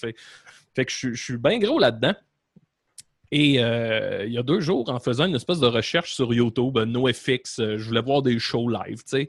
Puis là, je suis, re- je suis tombé sur, euh, je sais pas, vous vous souviendrez peut-être de l'émission qui passait à Musique Plus qui s'appelait Backstage Passport, Ouais. qui était en gros, moi à l'époque, je l'avais pas écouté parce que ce genre de télé-réalité-là, tu sais, j- on dirait que j'avais en tête euh, Tommy Lee Goes to School ou euh, les Hogan puis les Osborne. Quel Ça me parlait vraiment pas. School. Mais là, j'ai fait une petite recherche, puis en gros, cette, euh, cette émission-là, ben, c'est que NoFX, il était comme tanné de faire des tournées aux États-Unis, euh, dans la sécurité, puis dans le monde occidental, que tout est bien placé. Il ne reconnaissait pas comme leur, goût du risque, si on veut. Fait qu'ils ont dit, bon, on va faire une tournée mondiale, puis on va juste aller dans des pays puis des villes où personne veut aller jouer, des trucs hyper sketch, puis qu'on est sûr que ça va mal virer. Puis ils ont décidé de filmer ça. Ça se passe en 2008. Fait qu'ils font, euh, je sais qu'ils ont fait comme l'Amérique du Sud, ils ont, ils ont fait euh, l'Asie, probablement, là je suis pas rendu là, mais probablement, j'imagine, le Moyen-Orient. Et euh, en gros, ils ont filmé ça. Puis l'année d'après, en 2009, ben, ils ont vendu les droits de ces images-là à un channel qui s'appelle Fuse. Puis ils ont dit, ben, faites une émission avec ça.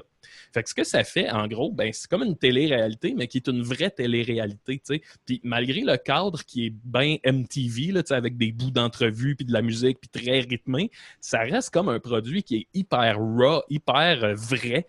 Puis tu vois des trucs, puis j'ai- eu beaucoup d'émotions en l'écoutant. Je suis rendu, j'ai écouté juste cinq épisodes, mais j'ai eu beaucoup d'émotions parce que ça me rappelle hyper gros notre, nos tournées qu'on fait avec les, les Picbois. En gros, c'est eux autres, ils ont le band puis quelques techniciens. Puis tous les shows qui arrivent, il se passe de quoi? Il y a de quoi que tu fais comme, ben non, ils se font fourrer à la planche. Il y a comme la moitié des shows qui sont annulés. Euh, puis tu sais, un peu comme avec les Picbois, tu sais, tes voix, ils arrivent d'une salle, puis quand ils parlent au promoteur, la personne avec qui ils ont organisé le show, dans les deux premières secondes, tu catches que « Oh non, ça... ah, ça se passera pas bien. ». Un moment arrive au Pérou, puis il arrive au- au- Pérou, puis ils font, bon, ben, la, la- personne ici en charge de nous autres, c'est Yolanda. Puis là, Yolanda, ta voix arriver, puis tu ta voix juste arriver, puis tu fais, oh mon Dieu, que ça se passera pas bien. Elle les amène au lieu du show, puis c'est juste un champ vide. Puis là, t'as t'as un des techniciens qui fait, ouais, puis euh, l'électricité est où là-dedans? Puis là, ils se rendent compte qu'il n'y a pas d'électricité. Ils se rendent compte que Yolanda en question, elle n'a jamais payé les permis pour faire un, show à cet endroit-là. Fait que la police débarque. Eux autres sont comme prisonniers du site ou le, le- ben, du non-site où le spectacle doit avoir lieu. Faut qu'ils se sauvent de la police. Le show, le show jamais lieu. Fait que les kids qui ont acheté des billets, ils se font rentrer dedans par la police. C'est chaque épisode, il se passe de quoi du genre. Là? Il y a un épisode qui se passe à, euh, à Singapour. Puis quand ils reçoivent leur visa, c'est écrit dessus euh, toute détention de drogue sera euh, punie par la peine de mort. Puis là, on parle d'un band que, tu sais, sont tous ou à peu près drug addicts, tu sais, mais leur, mode de vie implique ça. Tu sais, avant de rentrer sur scène, je prends telle pilule. Pour m'endormir, je prends telle pi- pilule. Après le show, je prends telle pilule. Je me réveille avec telle pilule. Puis là, ils n'ont pas le droit d'en avoir aucune. Fait que genre, ils finissent par trouver une drogue euh, comme locale qui s'appelle le Green Dragon, qui est une espèce de poudre, verte. Puis là, ils sniffent ça. Puis ils se rendent compte après que c'est probablement de la chlorophylle sous forme de poudre. Puis écoute, le buzz, là, c'est eux autres dans leur chambre d'hôtel qui sont juste de même, comme les yeux ronds, là, tu vois, ils sont d'un.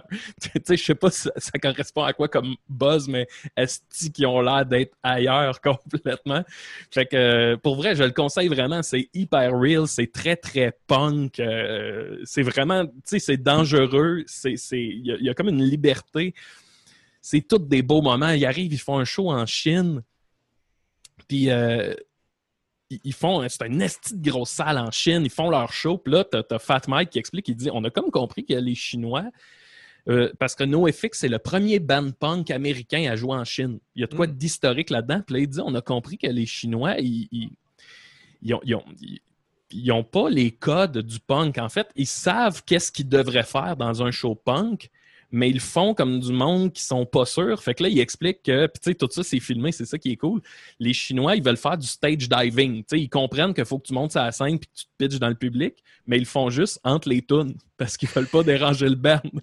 fait que là, comme ils finissent la tune, la tune finie, t'as comme deux, trois Chinois qui arrivent sur la scène, mais tu sais, ils sont très. euh, ils, ils- ils savent pas qu'est-ce qu'il faut qu'ils fassent. Fait que là, ils sont comme, ils montent sur la scène, là, il y a comme un malaise, puis là, ils s'en vont comme juste, tu sais, se déposer tranquillement sur le public. Fait que là, après deux, trois tonnes, t'as Fat Mike qui fait comme. OK, là, il arrête. Là, là, il fait là, là, euh, là, je veux juste, je veux pas être- vous manquer de respect, mais là, genre, ça marche pas. Là. Le, le stage diving, tu fais ça pendant la tune, puis tu, tu te crises dans le public, là, tu sais. Fait que là, pendant la tune, t'as comme un, un- un petit Chinois qui, qui monte scène, puis là, clairement, il, il comprend pas trop qu'est-ce qu'il fait là pendant une tune. Fait que t'as Fat Mike, genre, qui le pogne. Puis il te le calisse dans, dans le public.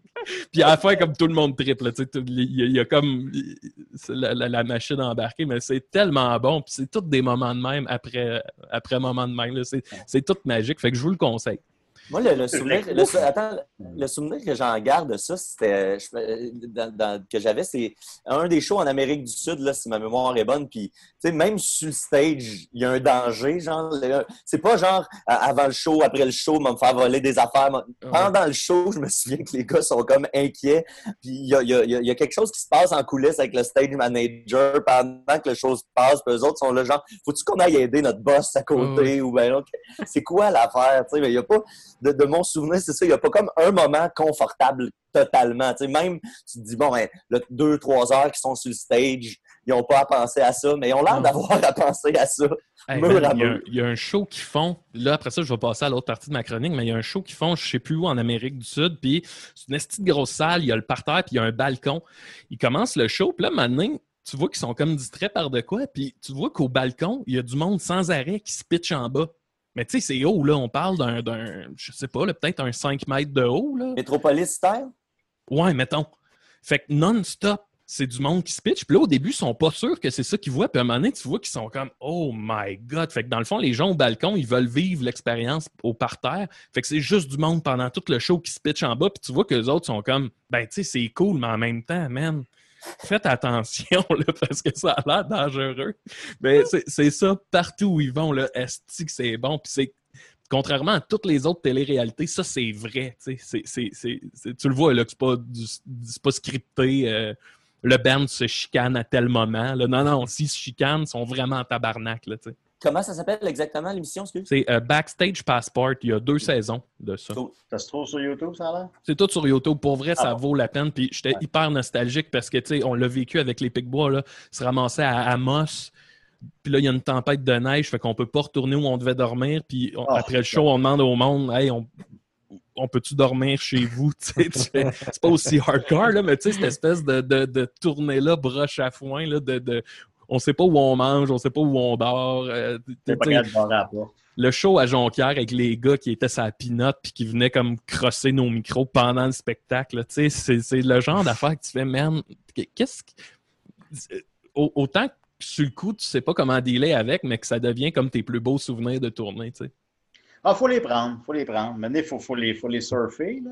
Ouais, ouais. Ou tu sais, les, les, les, les, je m'en dire les filles, là, mais les gars puis les, les fans trop intenses d'après-show, là, que ils rentrent dans ta loge, puis ils touchent à tout, puis ils te font une clé de tête, puis t'es comme, ouais, on tabarnak, lâ- lâche-moi, je suis pas, pas du tout dans ce monde-là.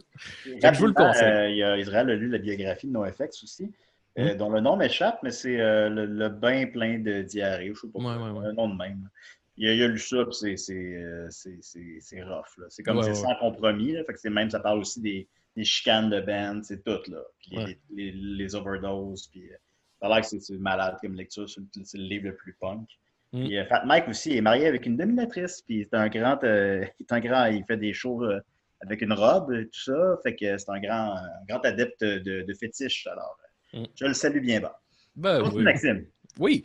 Alors, mon, autre partie de chronique, c'est que euh, j'ai vu passer cette semaine, il y a un documentaire sur Andrew WK qui est sorti, euh, dont j'ai déjà parlé à l'émission, euh, Andrew WK, avec le mystère de Steve Mike. On s'en souviendra. Fait qu'il y a un documentaire qui est sorti, un- une espèce de documentaire euh, homemade, là, fait maison par euh, Flavio de Feo. Ça dure 48 minutes. C'est super bon. Là. Tu couvres vraiment toute la carrière d'Andrew jusqu'à aujourd'hui. Et ça inclut l'épisode Steve Mike aussi. Ils en, en font mention. Il y a des super bons extraits de- d'entrevues où il parle de ça. Fait que vraiment, si le personnage vous intéresse, je vous le conseille.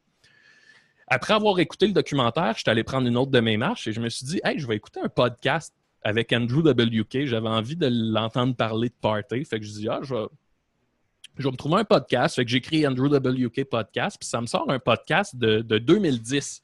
Et là, j'ai rédigé vraiment une chronique. Fait que je vais vous la lire.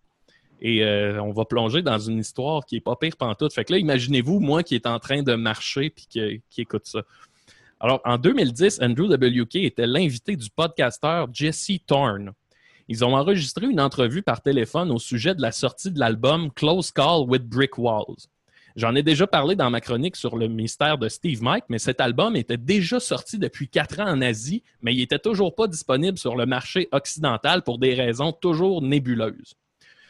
Toujours est-il que pendant l'entrevue, Andrew mentionne que sa vie a été complètement changée depuis un événement qui serait survenu autour de 2006 ou 2007.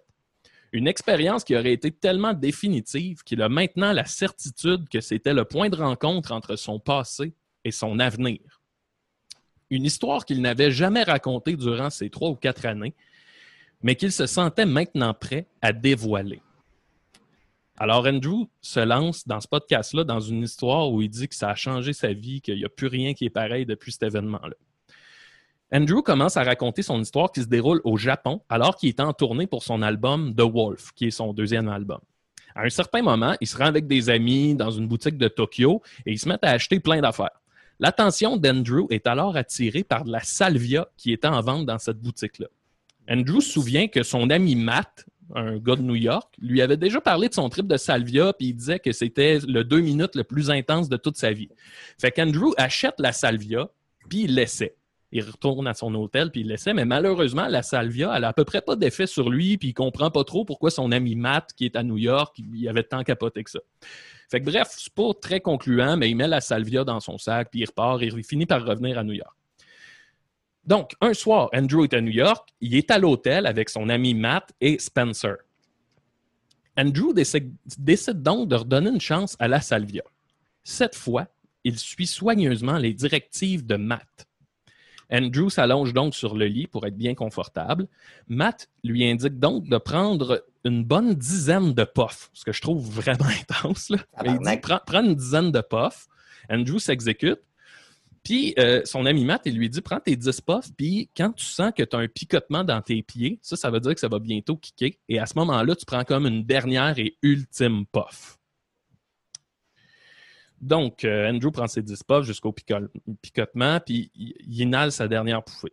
Pour le reste, euh, là, j'ai écrit mon texte euh, un peu comme si j'étais Andrew qui va vous le raconter. Je l'ai écrit au jeu, là, comme si j'étais Andrew. Je pense que ça va mieux rendre le, buzz. Fait que c'est Andrew qui décrit ce qui s'est passé à partir de là. Fait est dans le lit, il prend 10 puffs. Quand il y a un picotement, il prend une esti de bonne toque, puis ça part. Alors, pendant que je me disais que le picotement dans mes pieds était désagréable, j'ai tendu le bras pour donner la pipe à Matt. C'est alors que je me suis senti envahi par une terrible sensation qui ne se traduirait que par les mots Oh non. J'ai alors compris que j'étais maintenant complètement paralysé. J'ai ensuite senti que mes sens m'abandonnaient les uns après les autres. En fait, j'ai senti que mes sens, tels que je les connaissais, m'abandonnaient pour laisser place à une nouvelle expérience sensorielle. La seule image que j'ai trouvée qui me rapproche de ce que je vivais, ce serait comme de sortir d'un long, long, long coma, de trouver une nouvelle conscience.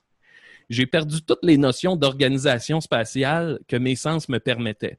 Couché dans le lit, je pourrais normalement organiser les informations comme la distance entre les objets selon mon point de vue, mais maintenant, tout ce que je voyais était un ensemble solide. Même l'espace entre les objets faisait partie d'un ensemble compact et solide. Il n'y avait plus de séparation entre les objets. Ils étaient fusionnés en un seul objet. L'espace entre mon pied et la télévision était aussi solide que l'espace entre mon pied et le reste de mon corps. À ce moment-là, je ne pouvais plus me rappeler de mon nom. Je me rappelais plus qui j'étais. Dans le plus profond de ma psyché, j'arrivais plus à me souvenir que j'ai été quoi que ce soit. Jamais. J'étais l'oubli total. Puis, tranquillement, très, très, très tranquillement, j'ai repris conscience de mon existence. J'ai repris conscience que j'étais un objet entouré d'autres objets, que j'étais un parmi plusieurs. J'ai vu mon ami Matt et j'ai repris conscience que j'étais quelque chose de semblable à lui. Puis, toujours en ne sachant plus qui j'étais, j'ai eu la certitude qu'en revenant, je pourrais être n'importe qui, n'importe où. Je voyais des milliards de couloirs qui pouvaient me mener dans l'existence d'autres personnes. Puis, j'ai vu toutes les décisions que j'ai prises dans ma vie et qui m'ont amené à être la personne que je suis aujourd'hui. J'ai repris conscience de ma personne, de mon ego construit par mon expérience de vie. Toutes les décisions que j'ai prises et les événements sur lesquels j'avais aucun contrôle ont finalement amené à moi.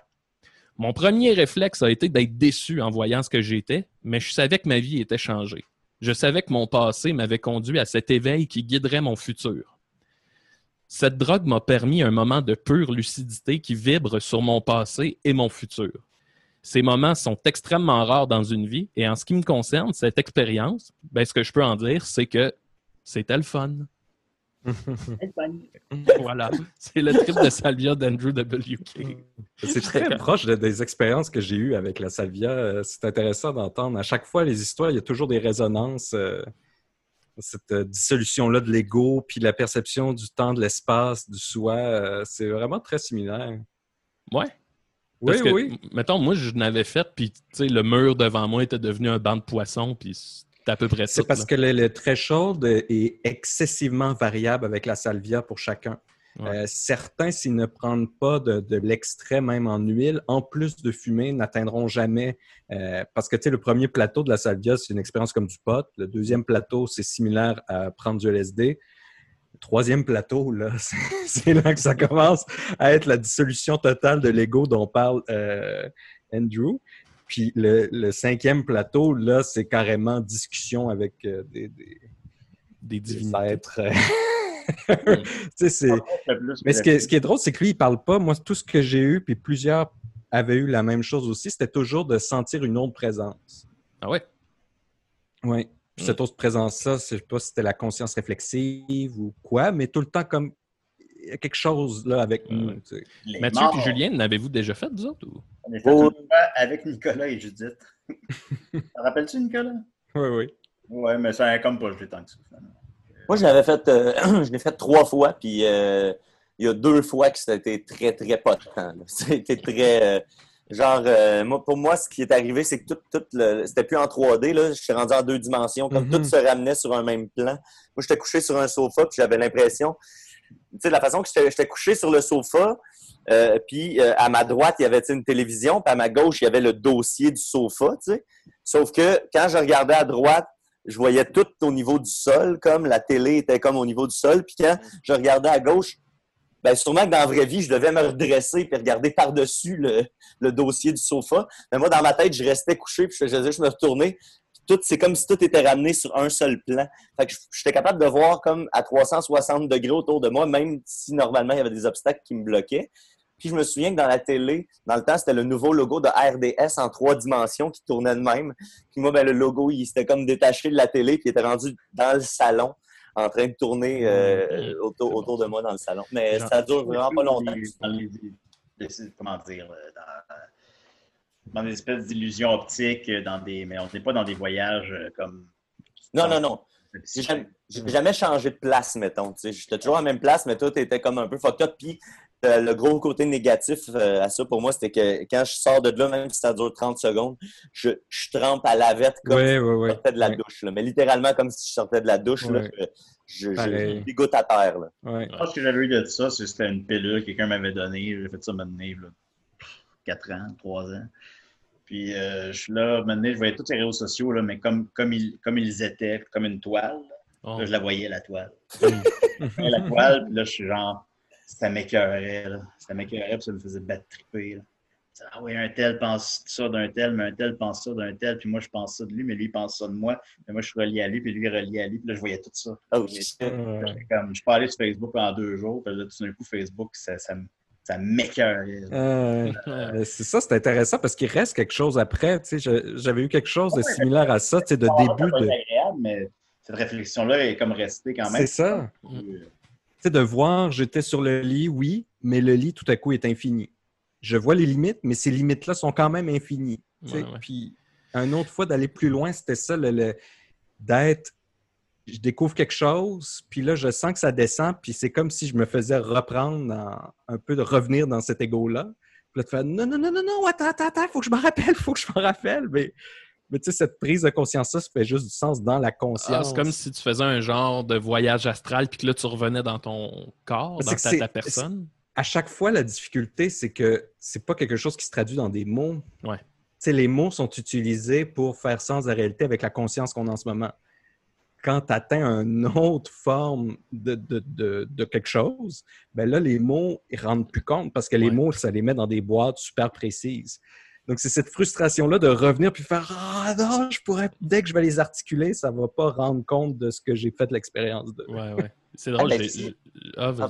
Ben, parlé à Jake Dion, puis il m'a euh, il m'a raconté, euh, lui, une fois, je sais pas si c'était de la salvia ou autre chose, mais en gros, il me disait qu'il était couché, puis qu'il a vu une main géante Puis là, tu sais, pour lui, c'était la main de, de- d'une géant. divinité là, ou de Bouddha, ou, mais il y a une main géante, il dit une main grosse comme la terre.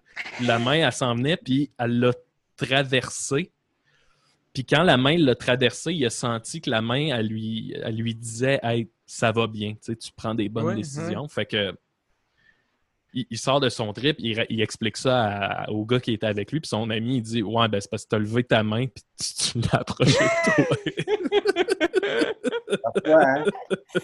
Mais, euh, Bon, peut-être se laisser là-dessus. On Attends, ben, je- en, en terminant, juste si ça vous intéresse, ce genre de discussion-là, puis ce genre de, de test-là, c'est drôle parce que cette semaine, euh, je suis tombé sur le, le channel YouTube euh, Psyched Substance, où est-ce que c'est un gars euh, qui est un ancien addict, là, il était addict, euh, bon, tu sais, il, il y a une vidéo justement, il fait le, le top 5 des drogues auxquelles il a été addict, là, mais tu sais, là-dedans, on compte le, le- le tabac puis euh, le, le- voyons, la, la- la cigarette puis le café, mettons, là, mais tu sais, il, est quand même allé beaucoup plus loin que ça.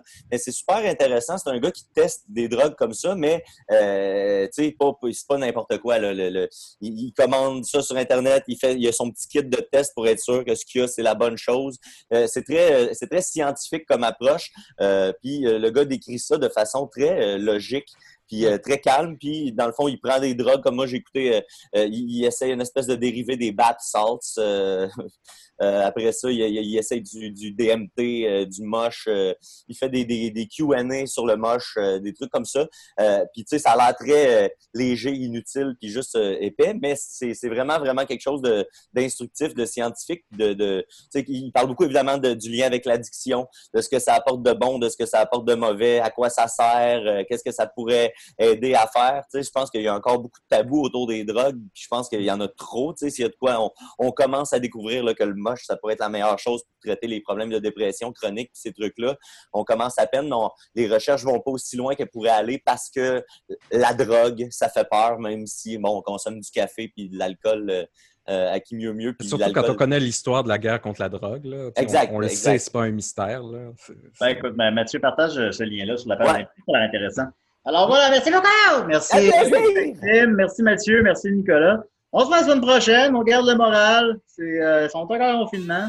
En septembre, on devrait retourner à choc, là, mais on verra bien. OK, bye. Salut les amis. Vegan.